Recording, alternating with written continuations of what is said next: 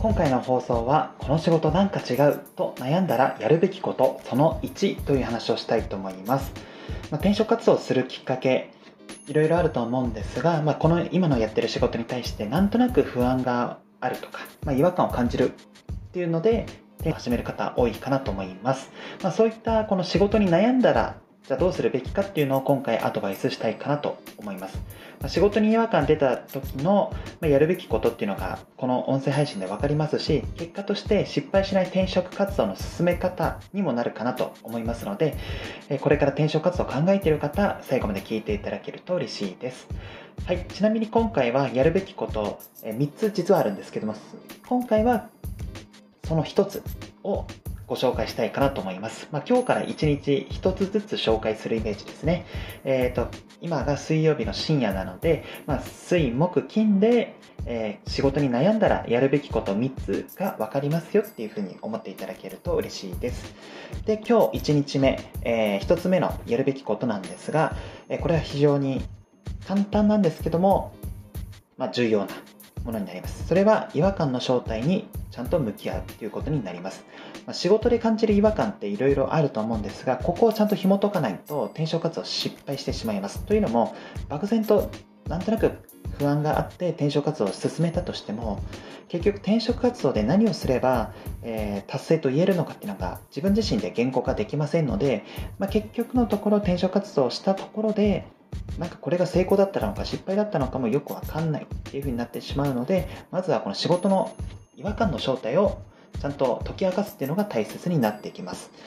はい、ちなみにこの仕事で感じる違和感って大きく分けて4つあるかなと思っています。えー、1つ目は給与、福利厚生などの待遇面の不安。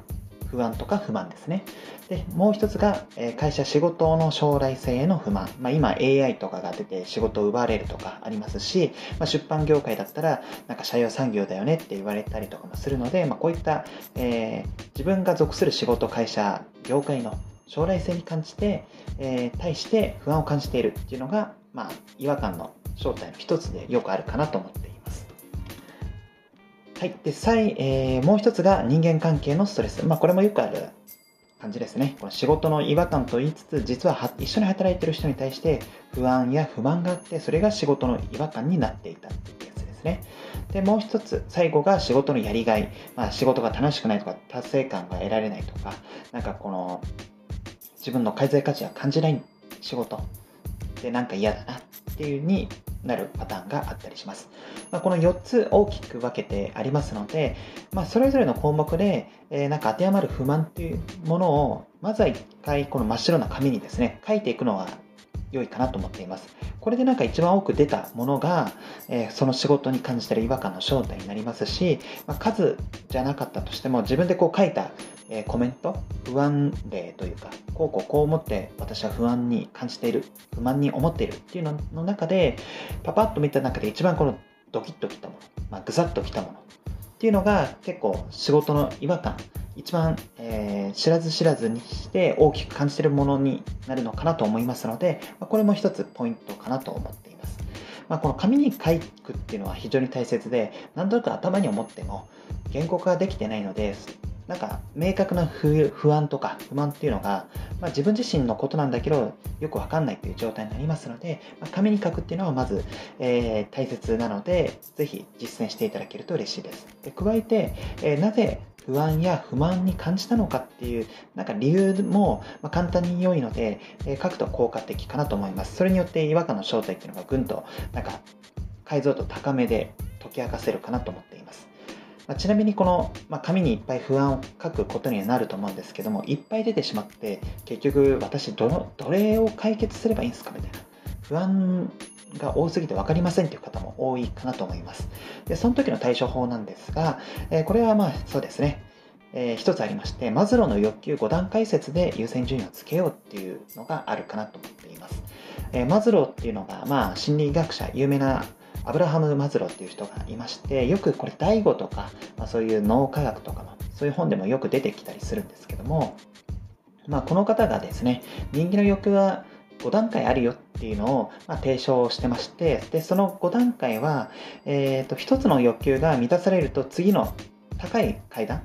えー、まあ、ピラミッド構造になってて下から上どんどん欲求を満たそうとするよっていうのが、えー、人間の心理なんじゃないかなっていうのを解き明かしているものになります。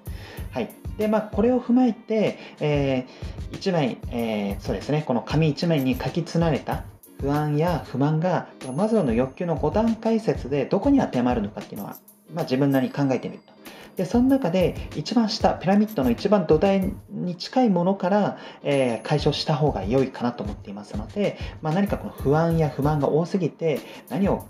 私はこの解消すべきか解消すべきかわからない。転職活動で何を、えー、達成すればいいのかわからないっていう方はマズロの欲求5段階説を、えー、見て判断するのが良いかなと思っています。ちなみにマズロの4欲求5段階説、えー、行動でお伝えすると下からえー、5つ、えー、申し上げますと、まあ、生理的な欲求、まあ、例えばご飯が食べれるとか、えー、寝れるとかそういったものですね。で次が安全欲求、えちゃんとなんだろうお金の心配がないとか衣食住の心配がないとかそういったもの。で3つ目が社会的欲求。なんかこの家族持ちたいとかいいとこ勤めたいとかそんな感じですね。で、え4つ目が承認欲求。まあこれなんかよく承認欲求の塊だみたいなそういう話あると思うんですけども、まあ、人からよく思われたいとかそういったものになりますと。で最後が自己実現っていうとこで自分がやりたいこと自分が成し遂げたいことをちゃんとできているっていう状態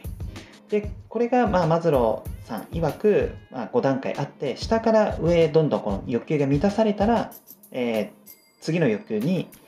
次の欲求を満たしたくなるということになりますので、まあ、この不安とかって結局欲求が満たされてない状態になるかなと思うので、まあ、このマズローさんの欲求5段階説を踏まえるんだったら一番下不安の中で一番、えー、下のものから解消するような転職活動をするあるいはま転職活動に限らず何か違う手段で、えー、対策を講じた方が良いかなと思っています。ちなみになぜ下からじゃないとダメなのかっていうと例えば、えー、寝るところに困っていて、え仕事の達成感がない状態で、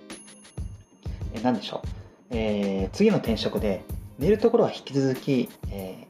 不安定ですと。ただ仕事の達成感めっちゃありますってなったとして、まあ聞こえはいいかもしれないんですけども、人間の心理として、この生理的な欲求満たされてない中で、え、仕事の達成感、まあ、承認欲求とか社会的欲求満たされても、いやいや、まず大前提の生活がままならないんですけどと。